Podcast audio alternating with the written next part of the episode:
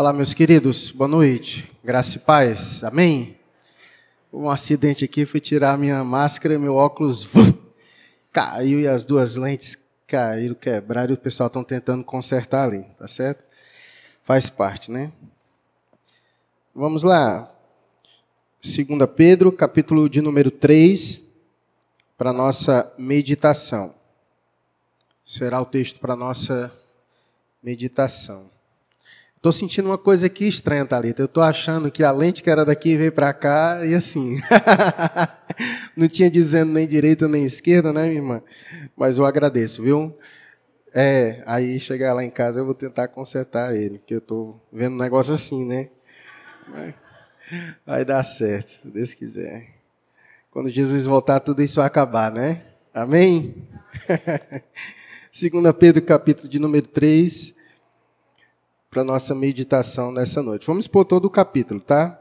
Não de forma tão profunda, porque são muitos versículos, mas nós iremos extrair todas as verdades principais desse texto. Então nós iremos passear em todos os versículos, ok? Então quero ler porque é importante para que fique gravado na sua memória o texto para melhorar a nossa exposição, tá? Eu, eu aconselho você a acompanhar por aqui, certo? Na versão NVT, porque eu vou usar hoje a, versão NVT, e eu acredito que poucos irmãos aqui devam ter ela.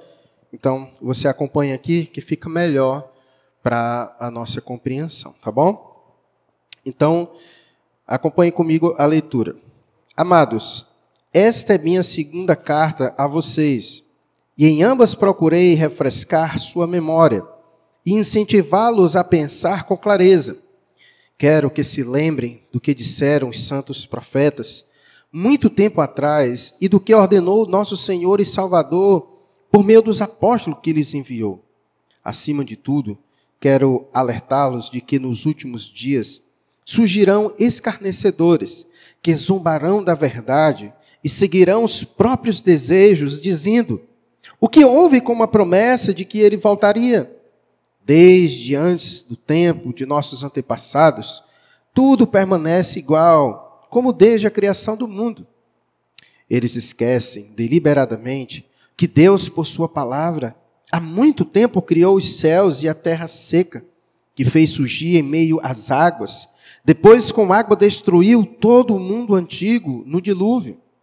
Pela mesma palavra, os céus e a terra que agora existem foram reservados para o fogo e estão guardados para o, o, dia do julgamento, quando todos os perversos serão destruídos. Logo, amados, não se esqueçam disto.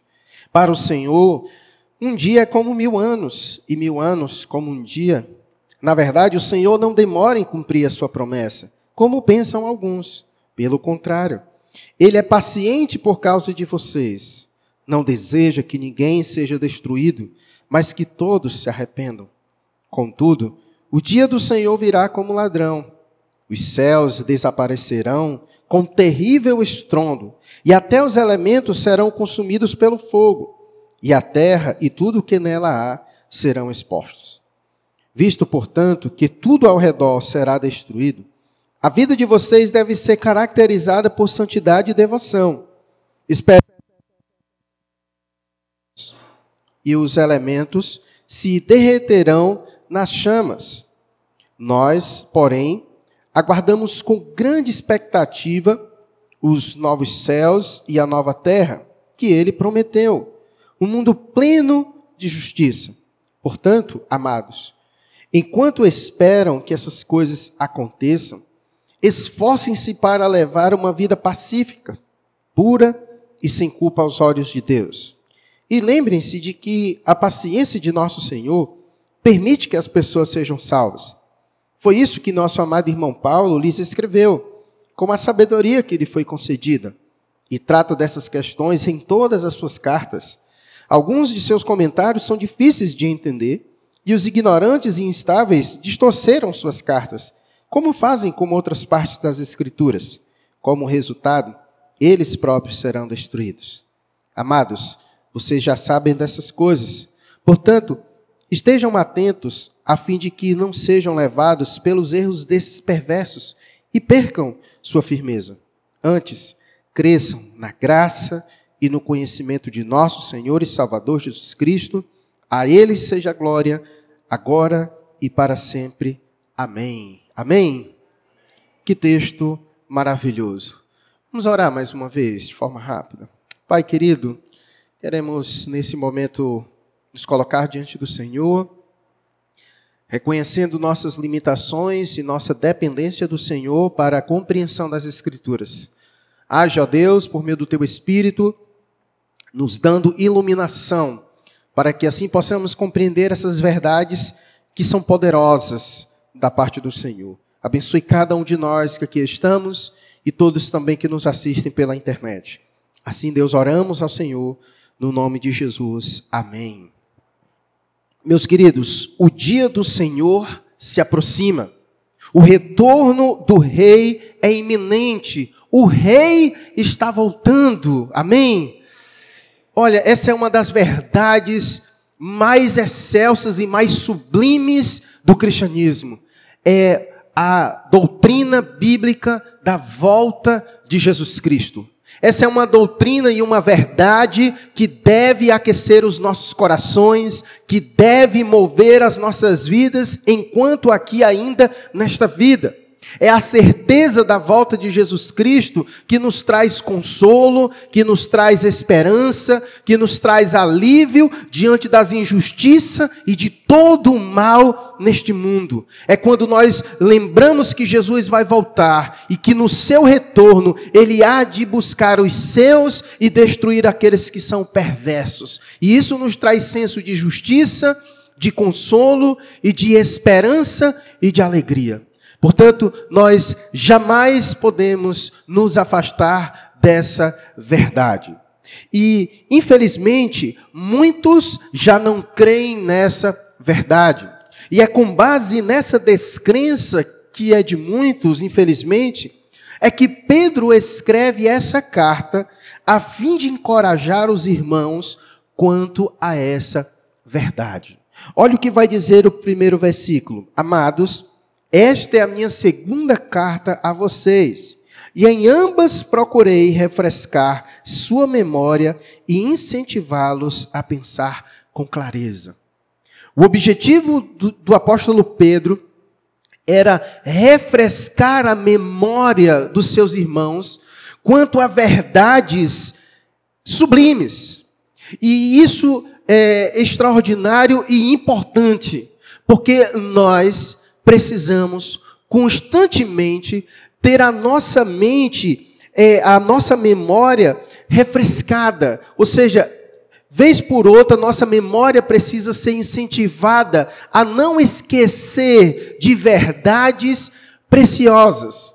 E Pedro falou isso porque já no tempo, desde o momento em que Jesus subiu, que já havia zombadores, já havia escarnecedores, já havia falsos mestres que colocavam em questão a verdade da volta de Jesus Cristo. Já haviam aqueles que não criam e que zombavam, escarneciam dessa verdade. E esses estavam influenciando não somente aqueles que não conheciam a Cristo, mas também aqueles que conheciam a Cristo. Então, a descrença desses acerca da volta de Cristo fazia com que obscurecesse o coração e a mente dos irmãos. E quando nós nos obscurecemos diante dessa verdade, a chama da esperança se apaga no nosso coração aquela chama da alegria, do consolo, da expectativa vai embora. E a gente vive nesse mundo sem uma esperança viva que aquece os nossos corações. Então, nós precisamos constantemente ser lembrados de verdades como essa.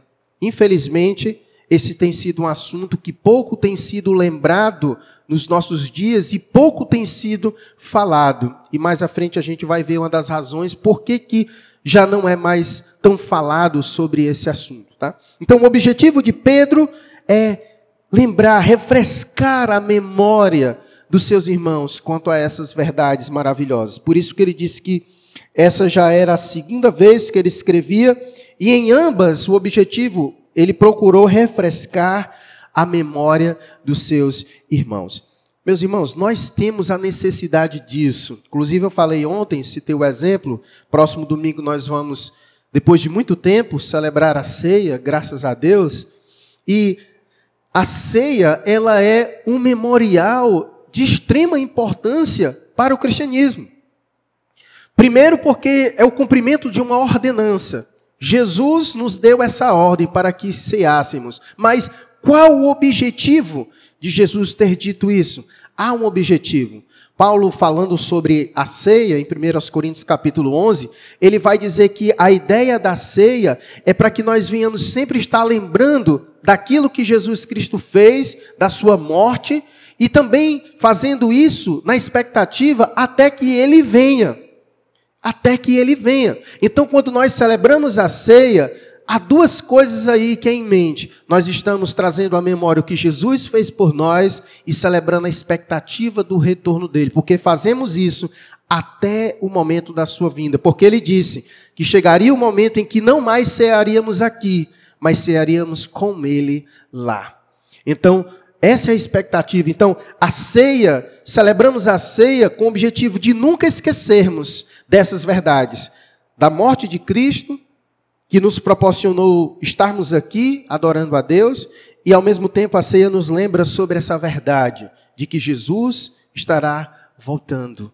E por isso nós celebramos a ceia, que é até que ele venha, que é até que ele venha. Então nós precisamos. Então Jesus instituiu a ceia para que seu povo não esquecesse dessas verdades. E Jesus, e Jesus fez isso porque sabe que nossa mente ela é tendenciosa a esquecer de verdades que nunca e nem jamais deveríamos esquecer. Muitas vezes nós somos obscurecidos pela descrença à nossa volta. E essa era a preocupação de Pedro, que a descrença das pessoas à, à, volta, diante dessa verdade de que Jesus voltaria, daqueles que ficavam zombando, cadê Jesus disse que ia voltar e não voltou ainda, o que, que aconteceu? A descrença das pessoas acabou obscurecendo o coração dos crentes. Então o objetivo é esse, é não permitir com que essa descrença à nossa volta tire de nós essa esperança viva, essa luz que precisa estar presente nos nossos corações. E eu acredito que muito dessa descrença entrou, em, de certa forma, dentro da igreja de Cristo Jesus no sentido geral. Tanto é que pouco se fala, já não se vive mais com tanta expectativa da volta do rei como deveríamos. Então, vejamos mais à frente o que, que Pedro então vai trabalhar com esses irmãos acerca disso. Então, Pedro escreve para refrescar a memória dos seus irmãos. E ele direciona os seus irmãos para algo precioso do cristianismo, que é as Escrituras. Olha o que vai dizer o verso 2. Quero, versículo de número 2, você pode ir acompanhando aqui. Quero que se lembrem do que disseram os santos profetas muito tempo atrás e do que ordenou nosso Senhor e Salvador por meio dos apóstolos que lhes enviou. Entenda uma coisa. A doutrina da volta de Cristo não é uma coisa inventada pelos homens. Como Pedro disse, eu quero que se lembre do que disse os profetas, do que disse Jesus e do que disse os apóstolos. Ou seja, lembre-se do que as Escrituras diz a verdade da volta de Jesus Cristo não é uma coisa inventada, é algo que os profetas já diziam, era algo que Jesus já falou, é algo que os apóstolos falavam, inclusive no verso 16, quando Pedro fala sobre os escritos de Paulo, ele vai dizer que no, nos escritos de Paulo, ele trata dessas questões em todas as suas cartas. Ou seja, ele apresenta que Paulo sempre está falando nos seus escritos sobre essa verdade. Ele diz, olha, ele trata disso em todas as suas cartas. Então, essa é uma verdade bíblica central nas Escrituras. A volta de Jesus Cristo não é uma coisa inventada pela igreja, não. É bíblica, já era falada no Antigo Testamento pelos profetas, foi falada por Jesus, foi pregada pelos apóstolos e precisa ser pregada pela igreja e precisa ser pregado pela igreja. Portanto, essa é uma verdade central das Escrituras. A volta de Cristo é uma doutrina bíblica e por isso nós precisamos nos voltar para ela. Se a Bíblia diz em toda ela que Jesus Cristo vai voltar, então nós precisamos levar isso a sério. Precisamos nos apegar a essa verdade. Precisamos nos apegar a essa verdade. Então, primeiro Pedro refresca a memória dos seus leitores, depois ele os incentiva a pensar com clareza e lembra-os do que diz as Escrituras acerca dessa verdade da volta de Cristo. E agora, no verso 3 e no versículo 4, ele vem com um alerta. Depois de refrescar a memória dos irmãos, depois de lembrá-los do que diz as Escrituras, ele agora vem com um alerta. Versos 3 e versos 4. Vamos ler. Acima de tudo, quero alertá-los de que nos últimos dias surgirão escarnecedores que zombarão da verdade e seguirão seus próprios desejos. Quando ele diz que eu quero alertá-lo de que nos últimos dias, os últimos dias, você precisa entender que quando a Bíblia fala de últimos dias, ele está se referindo ao momento em que Jesus subiu e ao momento em que Jesus há de voltar. É esse tempo que é chamado nas Escrituras de últimos dias. Então, nós estamos vivendo os últimos dias. E isso você não pode esquecer. A volta de Cristo é o próximo evento maior que a terra há de presenciar. Não existe um outro evento até a volta de Cristo que seja maior, em que a terra há de presenciar do que este. Certo? Então nós estamos vivendo nos últimos dias, certo? Do que a Bíblia chama de últimos dias, certo? Então ele disse que eu quero alertá-los, acima de tudo, que nos últimos dias surgirão escarnecedores, que zombarão da verdade e seguirão seus próprios desejos, dizendo: O que houve com a promessa de que ele voltaria? Desde antes do tempo e dos nossos antepassados, tudo permanece igual, como desde a criação do mundo. Então, Pedro, nesse momento, vem lembrar vem lembrar aos irmãos e trazer um alerta. Vocês precisam ter cuidado. Porque se essa é uma verdade bíblica central e que vocês precisam crer nela, porque é isso que a Bíblia diz, vocês precisam ter cuidado, porque existe muita gente com o objetivo de querer contradizer o que essa palavra está dizendo. É Deus dizendo que Jesus vai voltar, é os profetas anunciando isso, é o próprio Cristo dizendo, é os apóstolos dizendo, mas tem gente dizendo que isso é mentira. Eles, inclusive, estão zombando dessa verdade, como diz o texto. Eles estão zombando. Os últimos dias surgirão escarnecedores que zombarão da verdade. Talvez você já tenha visto alguém zombar dessa verdade. Jesus vai voltar? Conversa é essa, mano? Isso é conversa para boi dormir, isso é conversa de otário. Desde quando o mundo é mundo que diz que esse negócio que Jesus vai voltar e nunca volta. Talvez você já tenha presenciado alguém zombando dessa natureza com uma verdade de Deus. Então, nos últimos dias, tem surgido e muito e milhares de escarnecedores, daqueles que zombam da verdade de Deus. E há uma razão principal pela qual estes zombam da verdade de Deus. Está no versículo de número 3, que diz que, acima de tudo, quero alertá-los de que nos últimos dias surgirão escarnecedores que zombarão da verdade e seguirão seus próprios desejos. Seguirão seus próprios desejos. Ou seja, esses que zombam a verdade de Deus, zombam com uma razão. Se é verdade que Jesus Cristo vai voltar, então as pessoas precisam estar muito alertas, porque aquele que vai voltar é o justo juiz e santo sobre toda a terra. Então, o que acontece é as pessoas não querem mudar o seu estilo de vida. Como eles não querem mudar o seu estilo de vida, então nós vamos mudar a verdade. Então nós vamos zombar da verdade, porque ninguém está apto para se deparar com essa verdade. Cristo vai voltar. E se Cristo vai voltar, como ele há de encontrar as pessoas aqui? E as pessoas então, elas querem viver segundo seus próprios desejos, elas querem viver nas suas inclinações da carne, elas querem viver na sua imoralidade, elas querem viver sem prestar contas com ninguém. E a realidade de que Cristo vai voltar é o dia do julgamento. É o dia do leão que vai voltar. Ele não vai vir mais como cordeirinho pacífico, como veio na primeira vez. Ele agora vem como leão da tribo de Judá. Ele vem para devorar, ele vem para pegar os seus e para trazer julgamento e juízo sobre a terra. Então os escarnecedores, vamos tirar isso aí porque não dá certo não. Então, essa é a razão pela qual eles zombam e escarnecem da verdade. Eles querem fugir da verdade, porque eles optaram por viver segundo seus desejos. E olha o que, que diz as Escrituras no capítulo de número 2 desse próprio, desse próprio texto. Coloca aí, Mateus. Capítulo 2, verso 1 e 3. Olha o que, que diz. Capítulo 2, verso 1 e 3. Vai dizer, olha, contudo, assim como surgiram falsos, pré, falsos profetas entre o povo de Israel, também surgirão falsos mestres entre vocês. Eles ensinarão astutamente heresias destrutivas e até negarão o mestre que os resgatou, trazendo sobre si mesmo destruição repentina. Muitos seguirão a imoralidade vergonhosa desses mestres, e por causa deles o caminho da verdade será difamado. Em sua ganância inventarão mentiras astutas para explorar vocês, mas eles já foram condenados há muito tempo e a destruição não tardará. Deixa esse versículo 3 aí, Mateus.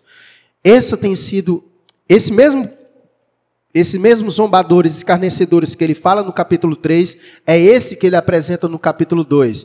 Gananciosos, e por causa da sua ganância, inventarão mentiras para explorar vocês. E aqui eu entro porque Pedro está falando sobre os falsos mestres, aqueles que se levantam para ensinar as pessoas, assim como nos nossos dias, falsos mestres que não pregam sobre a, a volta de Cristo, só pregam ó, segundo a sua ganância, só pregam sobre prosperidade, só pregam coisas inventadas segundo a sua própria ganância, com o objetivo ó, astutas para explorar vocês. Quantos falsos mestres não tem nos nossos dias explorando as pessoas segundo a sua ganância e por isso não pregam sobre a volta de Cristo?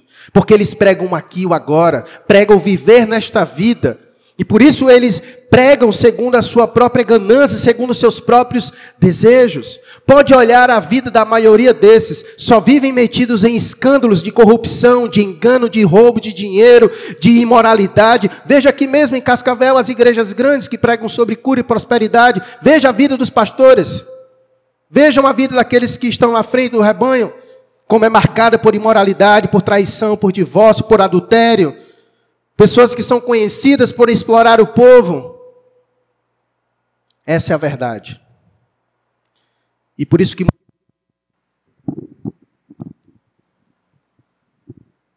Ok.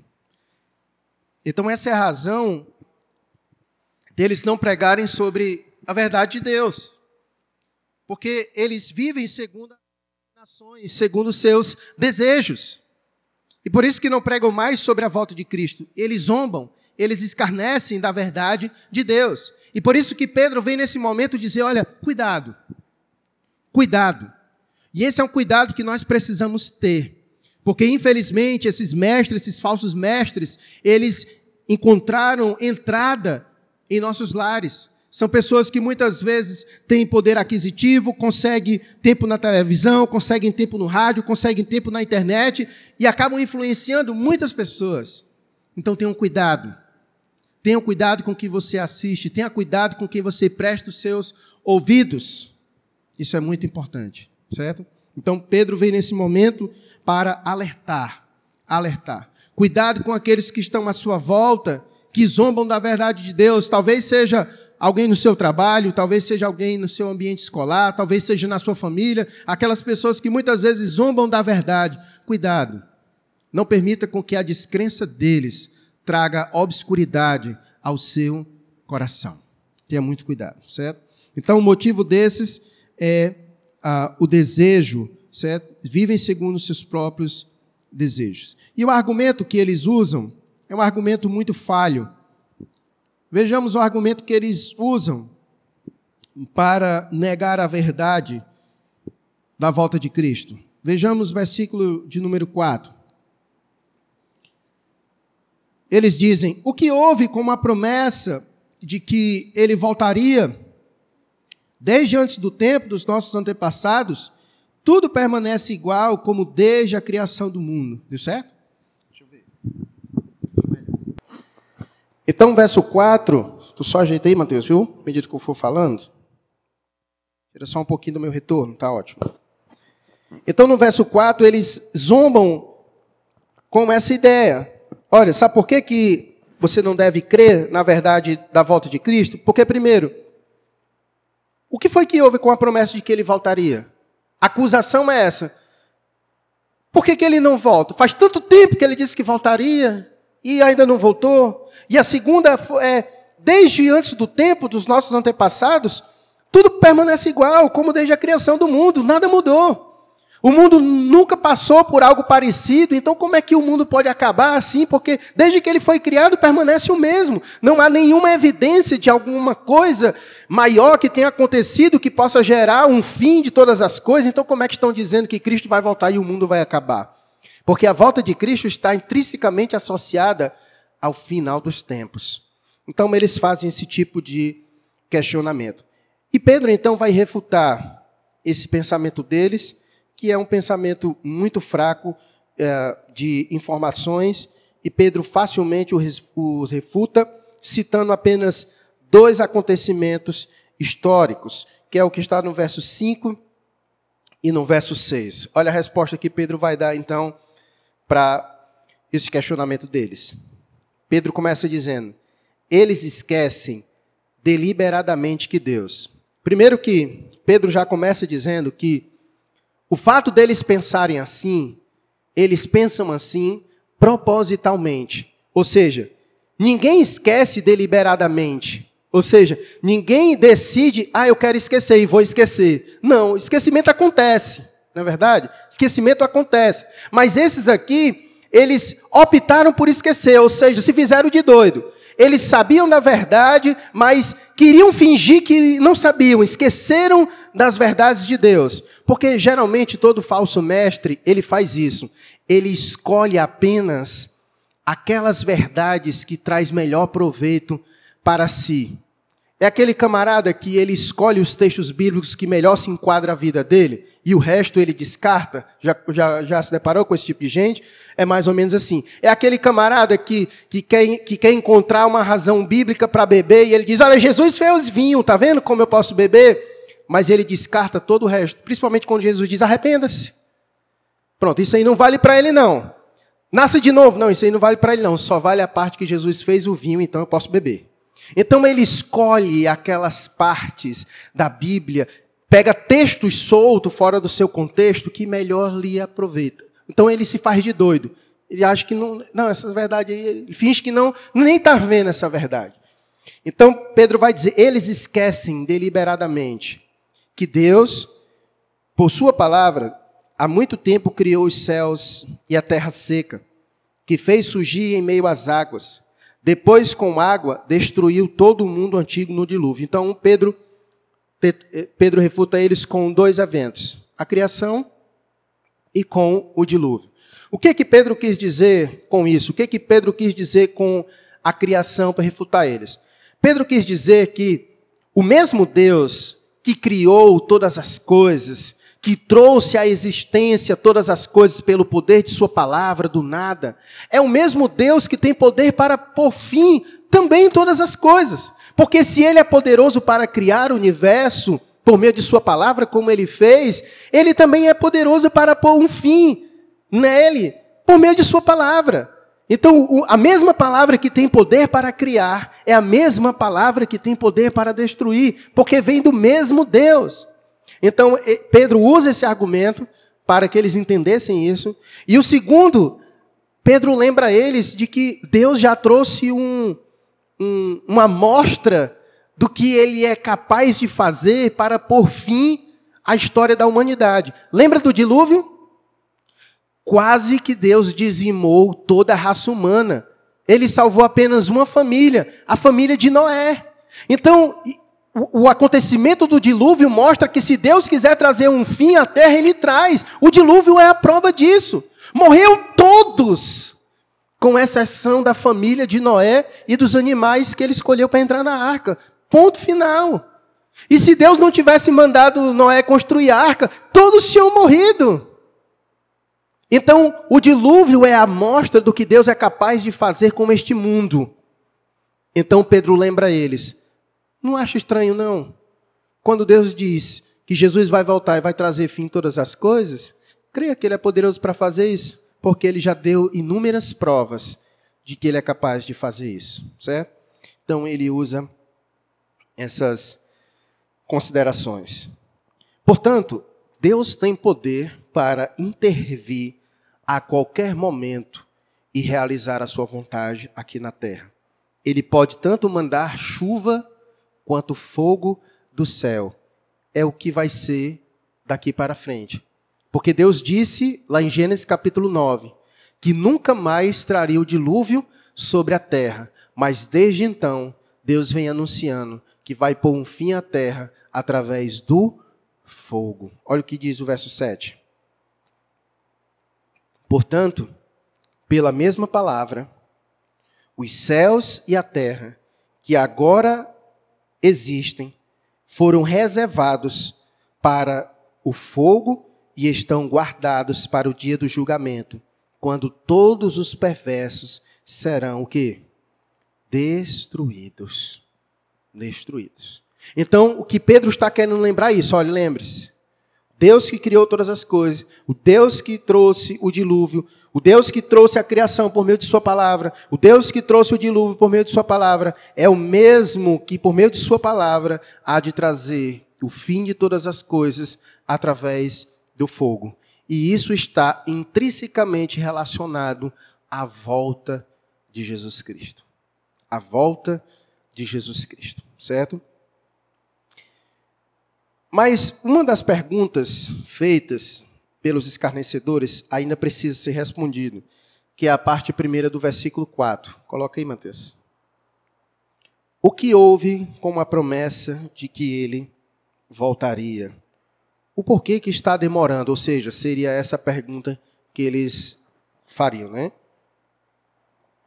Traduzindo essa, essa forma de perguntar por que, que está demorando tanto? Por que, que já faz dois mil anos, já faz dois mil anos que Jesus Cristo subiu, disse que voltaria e ainda não voltou.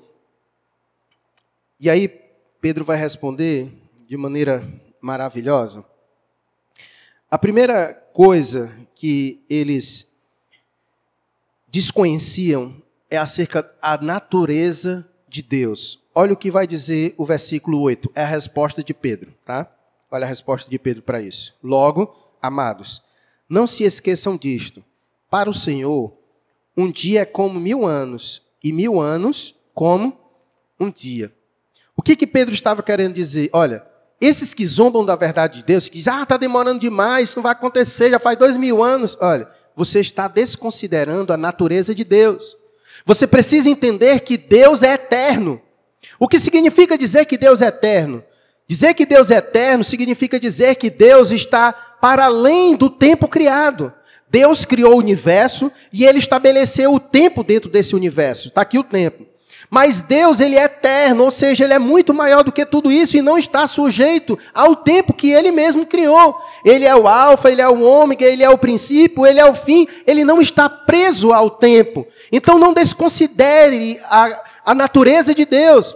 Portanto, como ele vai dizer, para Deus é como se mil anos fosse apenas um dia. Então já faz quantos anos que Jesus subiu? Dois, mais de dois mil anos. Então, para Deus seria, aqui no cálculo matemático, seria para Deus seria o quê? Dois dias. Isso aqui ele está apenas dando um exemplo de, de como deve pensar a natureza de Deus ele é eterno, então para Deus mil anos é como se fosse um dia. Então se faz dois mil anos que Jesus Cristo subiu, então na verdade para Deus é como se fosse dois dias. Mas aqui ele deu só um exemplo, não que realmente seja assim, porque na verdade Deus é ontem, é hoje e é amanhã. Então, na verdade, para Deus tudo está consumado já, não tem espera. Nós é que estamos esperando, mas para Deus tudo já foi feito. Eu sei que é difícil para nós compreendermos, porque nossa mente é finita, nossa mente está condicionada ao tempo, mas Deus não está, certo? Então, mas Pedro quis dar esse exemplo para que se entendesse, certo? Então, você não pode questionar a Deus acerca do tempo, porque Deus não está preso ao tempo. Pode ser muito para nós, mas para ele não é nada. Para ele não é nada. Para ele tudo, na verdade, já aconteceu. Certo? Porque ele é hoje, ele foi ontem e ele é o amanhã. Certo? Então, Deus não está preso a tudo isso. Então, ele usa aqui no versículo 8, na verdade, uma citação do Salmo 90. Certo? Aqui Pedro faz uma citação do Salmo 90, versículo de número 4, trazendo essa ideia de que para, que para o Senhor um dia é como mil anos e mil anos como um dia. A, a segunda coisa que então Pedro vai usar como resposta a esse argumento deles de que Deus está demorando, primeiro então Pedro diz que na verdade Deus não está demorando, porque na verdade Deus ele é eterno. E ele não está preso ao tempo. E a segunda coisa que Pedro vai usar é que, primeiro, eles ignoram a natureza de Deus, que Ele é eterno, e segundo, eles ignoram a natureza de Deus, que é misericordiosa e longânimo, certo? Deus é misericordioso e longânimo. Olha o que, que ele vai dizer no verso 9. Na verdade, o que ele vai dizer no verso 9? Na verdade, o Senhor não demora em cumprir a sua promessa. Qual é a promessa? De que Cristo vai voltar. Na verdade, o Senhor não demora em cumprir a sua promessa, como pensam alguns. Pelo contrário, ele é paciente por causa de vocês. Ele não deseja que ninguém seja destruído, mas que todos se arrependam. Olha o que ele vai dizer no verso 15. Bota o verso 15 aí, Mateus. E lembrem-se de que a paciência de nosso Senhor permite que as pessoas sejam salvas foi isso que nosso amado irmão Paulo lhes escreveu com a sabedoria que lhe foi concedida. Então, qual é a resposta de Pedro? Olha, entenda. Essa demora que você está dizendo que é demora, não é demora. A verdade é que Deus está usando esse tempo até o final das coisas, até a consumação do tempo, na verdade, Deus está usando esse período para salvar as pessoas. Então ele não está demorando. Na verdade, ele está agindo. Ainda não chegou o momento, porque Deus ainda tem os seus para salvar. Aqueles que ele escolheu antes da fundação do mundo, ele está chamando ao arrependimento. E quando chegar o momento em que todos eles forem alcançados pela graça, então chegará o momento da, da vinda de Cristo. Então, esse tempo que parece ser demorado, não é demorado, é porque Deus está agindo, como diz o texto. Ele, na verdade, está paci é paciente por causa de vocês, porque não deseja que ninguém seja destruído, mas que todos se arrependam. Então, ele está usando esse tempo para alcançar os seus através do arrependimento. Através do arrependimento, certo? Então, esse é o propósito de Deus, certo? Então, primeiro, ele não está demorando, é apenas uma questão de enxergar a natureza de Deus. Deus é eterno, não está preso a esse tempo. Segundo, ele está usando esse tempo para alcançar aqueles que ele mesmo escolheu para a salvação antes da fundação do mundo. Resumindo, embora não saibamos quando acontecerá, mas sabemos como e o que acontecerá. Olha o que diz o verso 10. Contudo, o dia do Senhor virá como um ladrão, certo? Ele apresenta essa verdade, então ele vem aqui no verso 10 para confirmar o que ele já tem dito. Olha, é certo, tá? Não fique com dúvidas, é certo a volta de Cristo. Contudo, esse momento acontecerá, ele virá como um ladrão. A ideia é de que ele não vai avisar, certo? Não vai ter aviso. Vai vir de forma repentina, certo? Vai acontecer sem que ninguém esteja esperando, certo? Porque assim vai acontecer. É o que é descrito em Mateus capítulo 24. E eu gosto dessa. A irmã leu hoje aqui o texto de Tessalonicenses, que é um texto muito bom. 1 Tessalonicenses capítulo 5. A gente fez essa leitura no começo do culto, que fala bem sobre isso. Mas eu também quero aqui citar Mateus capítulo 24, a partir do verso 36. Leia comigo aí. Ó. Contudo, ninguém sabe o dia nem a hora em que essas coisas acontecerão, nem mesmo os anjos do céu, nem o filho, somente o Pai sabe. Quando o filho do homem voltar, será como no tempo de Noé. Nos dias antes do dilúvio, o povo seguia sua rotina de banquetes, festas e casamento, até o dia em que Noé entrou na arca. Não perceberam o que estava para acontecer, até que veio o dilúvio e levou todos. Assim será na vinda do filho do homem. Então perceba, a ideia é que vai chegar, mas vai chegar dessa forma. Ninguém vai estar esperando. E ele lembra o que aconteceu com Noé. Noé passou 120 anos construindo aquela arca e as pessoas zombando, escarnecendo, nem, nem se deram conta. Quando de repente Deus disse: fecha as portas, que vai ser agora. E quando fechou as portas, acabou-se. Então é mais ou menos assim que vai acontecer. Essa volta é iminente. O rei está voltando, as escrituras testificam isso. Pedro está confirmando isso. E vai acontecer dessa forma ele virá como um ladrão.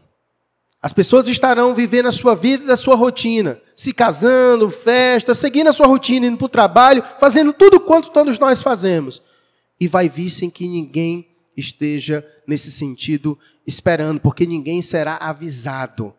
Porque ninguém será avisado. Chegará no momento assim, como um ladrão, ok? E aí, depois que Pedro traz essas verdades, nos relembra sobre essas verdades maravilhosas, e depois de refutar aqueles que zombam da verdade, os escarnecedores, Pedro chega com aquelas verdades práticas e aplicadas em nossa vida. Você precisa estar ciente disso. Uma verdade como essa, ela não é somente para ser sabida no sentido de, ah, Jesus vai voltar, beleza, eu sei, pronto. Não. Esse é o tipo de verdade que tem um impacto direto na nossa vida, na nossa conduta aqui nesta vida. Aquele que crê na volta de Cristo, ele transmite isso através do estilo de vida aqui nesta terra. Aqueles que zombam de Deus, eles transmitem isso através da sua vida. Vivem segundo as suas inclinações e os seus desejos, da carne e pronto. Demonstram isso. E aqueles que dizem que esperam o Senhor, que estão aguardando o Senhor, que creem na volta de Cristo, eles também transmitem isso através não só daquilo de, do que fala, mas através da maneira como vive aqui nesta vida. É igual o camarada que diz: Não, eu sou crente, mas vive como ímpio. Há uma contradição de dizer com a boca que é crente, mas viver como um ímpio aqui. A sua conduta prova que, na verdade, você é um ímpio e que você é um hipócrita, que você está dizendo uma coisa, mas vive outra. Então, se alguém que diz que crê na volta de Cristo está aguardando, então deve demonstrar isso na sua vida. E é isso que Pedro vai dizer. Que essa verdade tem uma implicação prática na nossa vida. E olha o que, ele vai dizer. Vejamos verso 11 a 14. Olha o que ele vai dizer. Visto, portanto, que tudo ao redor será destruído, a vida de vocês deve ser caracterizada pelo quê? Santidade e devoção. O mundo vai acabar, Jesus vai voltar. Então como é que você deve viver aqui? Em santidade e devoção. E ele segue. Esperando o dia de Deus e já antecipando a sua vida. Nesse dia, ele incendiará os céus e os elementos se derreterão nas chamas. Nós, porém, aguardamos com grande expectativa os novos céus e a nova terra que ele prometeu, um mundo pleno de justiça. Portanto, amados, enquanto esperam que essas coisas aconteçam, esforcem-se para levar uma vida o quê? Pacífica, pura e sem culpa aos olhos de Deus. Olha como ele, ele apresenta, certo? E aqui eu vou é, enumerar para ficar mais fácil para você compreender, certo? Desses versículos que nós lemos, do versículo 11 ao 14, Pedro traz lições práticas de como nós devemos estar e vivendo essa vida aqui diante dessa verdade. A primeira que eu quero destacar é o que ele vai dizer no verso 12, quando ele diz que nós devemos estar esperando o dia de Deus. E no verso 13 ele vai dizer que esse esperar é o mesmo que aguardar com expectativa, com grande expectativa. Então, anote aí, é assim que nós devemos viver. Você crê na volta de Cristo? Você crê que ele vai voltar? Então a pergunta é: você está esperando? Está aguardando com grande expectativa? Então é essa postura que nós devemos estar, esperando. E não é aquela coisa fajuta não, mas é aquela esperando mesmo com muita, como ele diz, com grande expectativa. Lembre-se, quem está vindo é o Senhor da glória, o Rei do Rei, o Senhor dos Senhores, o Todo-Poderoso, o Leão da tribo de Judá, o Deus encarnado, é Ele que está vindo. Então qual é a sua empolgação? O Rei está voltando. Não, não é isso não. Porque você não diz nem isso quando a sua esposa sai e quando você está esperando. Na verdade, quando ela sai, você está com saudade, você fica ligando, está chegando, está perto de chegar, que horas vai chegar? Vão cinco horas chegando, quatro horas fica olhando ali, marcando no relógio, porque está esperando, está com saudade, com grande expectativa. Porque você ama quem está para chegar. Se você ama o Senhor, então a sua expectativa é grande de encontrá-lo, de estar com Ele de ser encontrado por Ele, de ser achado por Ele, é o Senhor, é o amado das nações, é o nosso bom pastor que está vindo. Cadê o entusiasmo? Cadê a expectativa? Está esperando, está esperando como? Vivendo de costas para Ele nessa vida? Vivendo esta vida? Então Pedro nos lembra que nós devemos viver essa vida esperando o Senhor, com grande expectativa, é acordando todos os dias, é hoje que o Senhor vem, Maranata, a hora vem Senhor Jesus, é hoje que o Senhor vem. Chegou no final do dia, oh meu Deus, mas amanhã eu estou esperando o Senhor, novamente lá estou eu esperando o Senhor voltar. E vivendo nessa esperança, vivendo nessa expectativa, vivendo nessa grande expectativa da volta do Senhor. E nós testemunhamos isso. É alguém quando diz, você crê na volta de Cristo? É, eu creio. Transmita isso. Você crê mesmo que o Senhor está voltando? Aguarda isso, espera isso, fala para os outros: olha, Jesus está voltando. Essa é a notícia maravilhosa. Jesus está voltando. Se prepara porque Jesus está voltando. Lembra da parábola das dez virgens? Não seja imprudente porque o rei está voltando. É com esse entusiasmo que de fato deve haver no nosso coração, e Pedro nos lembra isso, esperando com grande expectativa a volta dele, porque ele merece isso. E se nós o amamos, então nós o aguardamos com grande expectativa, porque quem ama espera com grande expectativa o amado chegar. O amado chegar. Quem casou sabe que quão expectativa é o dia do casamento, não é verdade? Quem casou sabe quão grande é a expectativa do dia do casamento. Na semana você fica até doente de tanta expectativa que gera. Lembre-se, é o noivo chegando. É o noivo chegando para buscar a sua amada. Cadê a expectativa? Cadê a expectativa? Me parece que nós já não esperamos mais o Senhor. Me parece que nós estamos conformados a viver essa vida. Esquecemos o que Pedro já disse nessas cartas. Essa expressão é de Pedro. Nós somos peregrinos. Estamos aqui de passagem. E por isso não, não podemos ter tanto apego assim. Porque a qualquer hora o Senhor volta. E não podemos ser como os escarnecedores, de viver achando que Ele está demorando ou que Ele não vai voltar. Ou cremos que Ele vai voltar, ou não cremos. Se cremos, precisamos viver diariamente nessa expectativa. A segunda postura que Ele nos ensina está no, no verso 12 esperando o dia de Deus e já antecipando a sua vinda. Se a gente pudesse antecipar a chegada do armado, né? A gente faria isso. Às vezes, se de repente ocorresse uma situação na sua vida em que seu esposo, sua esposa tivesse que fazer uma viagem e de repente aconteceu alguma circunstância lá no aeroporto e ela está impedida de vir, era para chegar a tal horário e vai demorar e você não aguenta mais porque está esperando com saudade da pessoa amada. E se você pudesse antecipar, resolver de alguma maneira para que agilizasse isso, certamente você faria. E o que Pedro vai dizer é que nossa postura deve ser essa. Mas a pergunta é: como é que nós antecipamos a volta, a vinda de Cristo? Duas maneiras, eu vou aqui dar para você, bem, bem clássica, bem, bem básica. A primeira delas é quando nós oramos. Lembra da oração do Pai Nosso?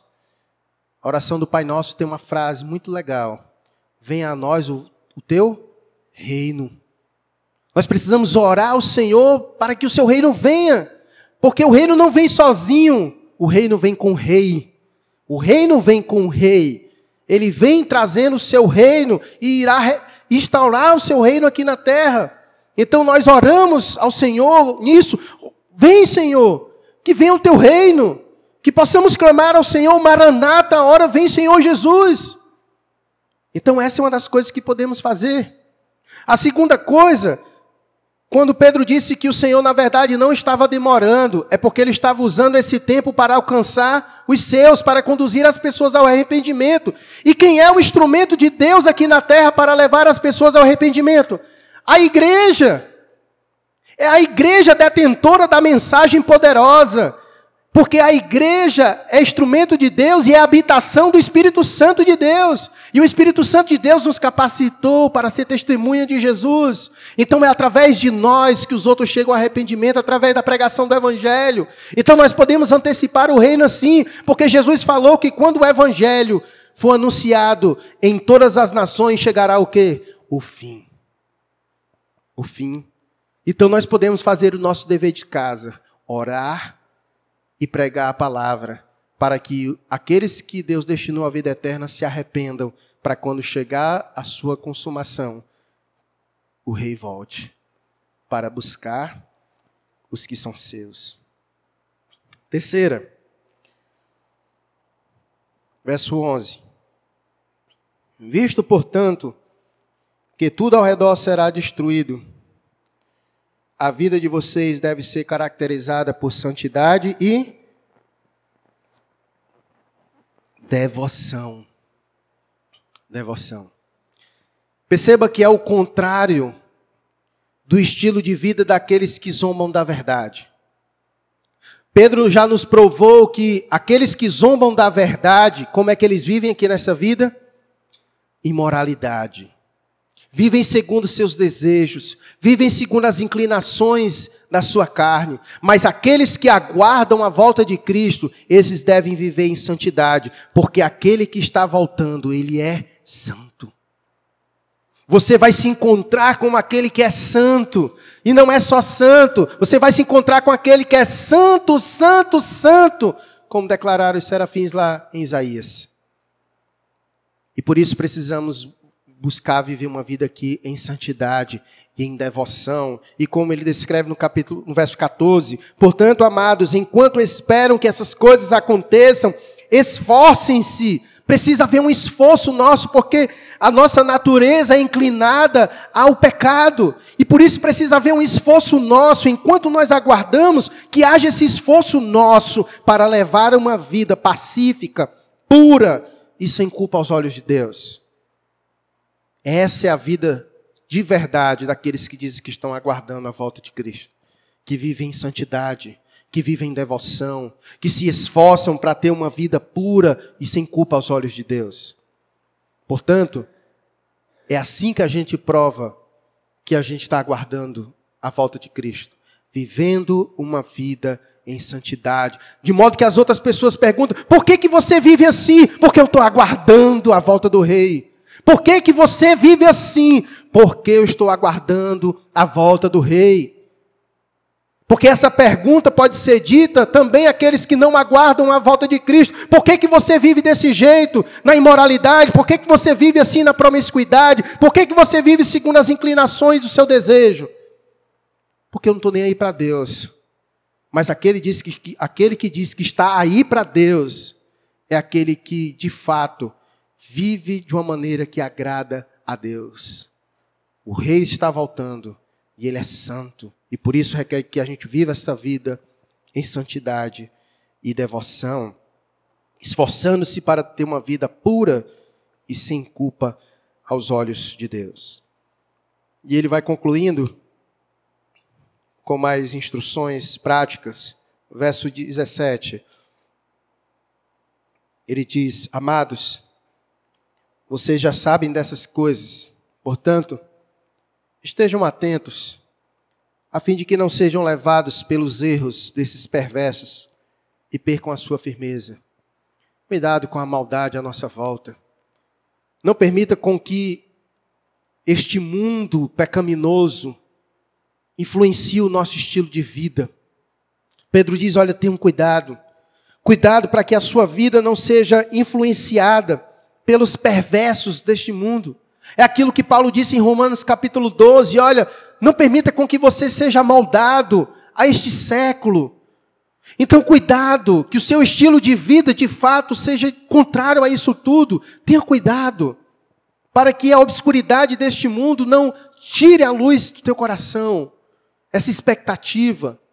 Mantenha os olhos no Senhor, na volta dele.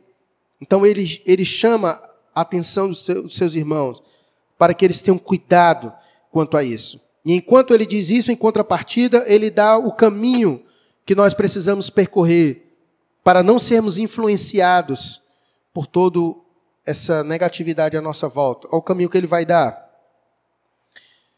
Verso 18: Antes cresçam na graça e no conhecimento de nosso Senhor e Salvador Jesus Cristo. A Ele seja a glória, agora e para sempre.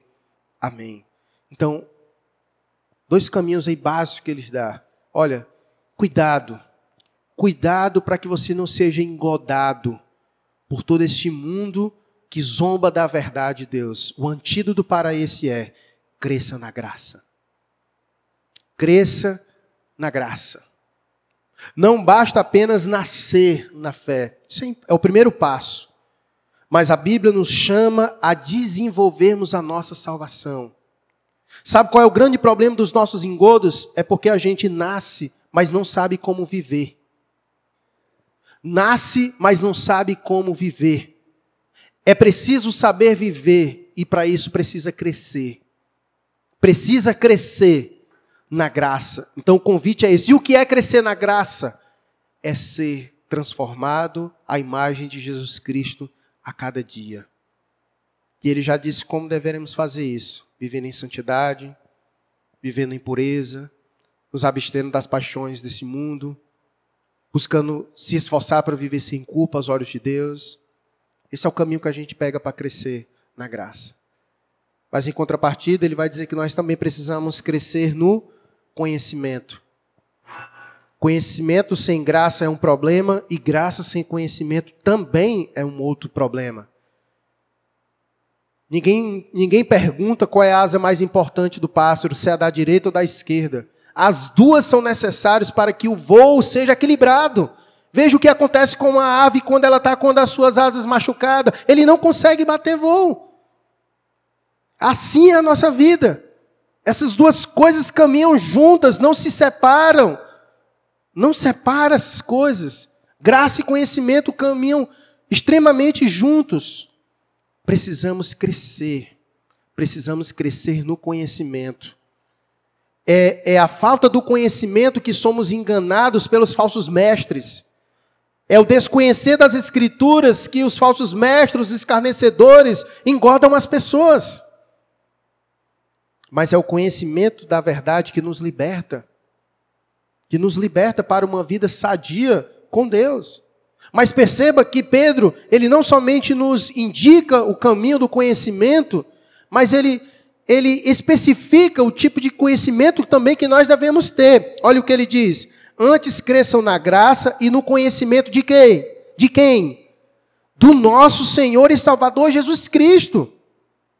Isso aqui é importante, porque pode ser que você é alguém que conhece de Bíblia, lê a Bíblia, conhece de Bíblia, mas pode ser que você seja falho no seu conhecimento com Jesus, porque aqui não é apenas um conhecimento teórico, de ter um conhecimento teórico acerca de Jesus, de saber onde ele nasceu, de saber onde ele viveu, quem eram os seus pais, os milagres que ele realizou. Não é somente esse conhecimento assim, esse conhecimento que Pedro diz é o conhecimento relacional. Você precisa crescer na sua relação com Jesus. Você precisa crescer na sua relação com Jesus. Que a cada dia seja uma oportunidade para você melhorar a sua relação com Ele a sua relação com Ele. É esse tipo de relação que Pedro nos convida nesse presente momento. E aí ele conclui com aquelas doxologias que é característico das cartas. A Ele seja a glória, agora e para sempre. Qual o objetivo de viver dessa forma? Para a glória de Deus. A volta de Cristo vai trazer glórias para quem? para Deus. Viver aqui de um modo digno traz glória para quem? Para Deus. Aguardando a volta de Cristo é uma expressão maravilhosa de nós glorificarmos a Deus. Quem crê na volta de Cristo vive esta vida em retidão e isso produz glórias para Deus. Você crê que Jesus está voltando? Está esperando esse amém foi tão fraco. Você crê na volta de Jesus Cristo? Está aguardando com muita ou pouca expectativa? Muita expectativa. Transmita isso na sua vida. Mais do que qualquer outra coisa. Mais do que qualquer outra coisa. Vamos louvar a Deus nesse momento. Cantando um hino. O Rei está voltando. O Rei está voltando. Creia nisso. Viva isso. Creia nisso. Viva isso.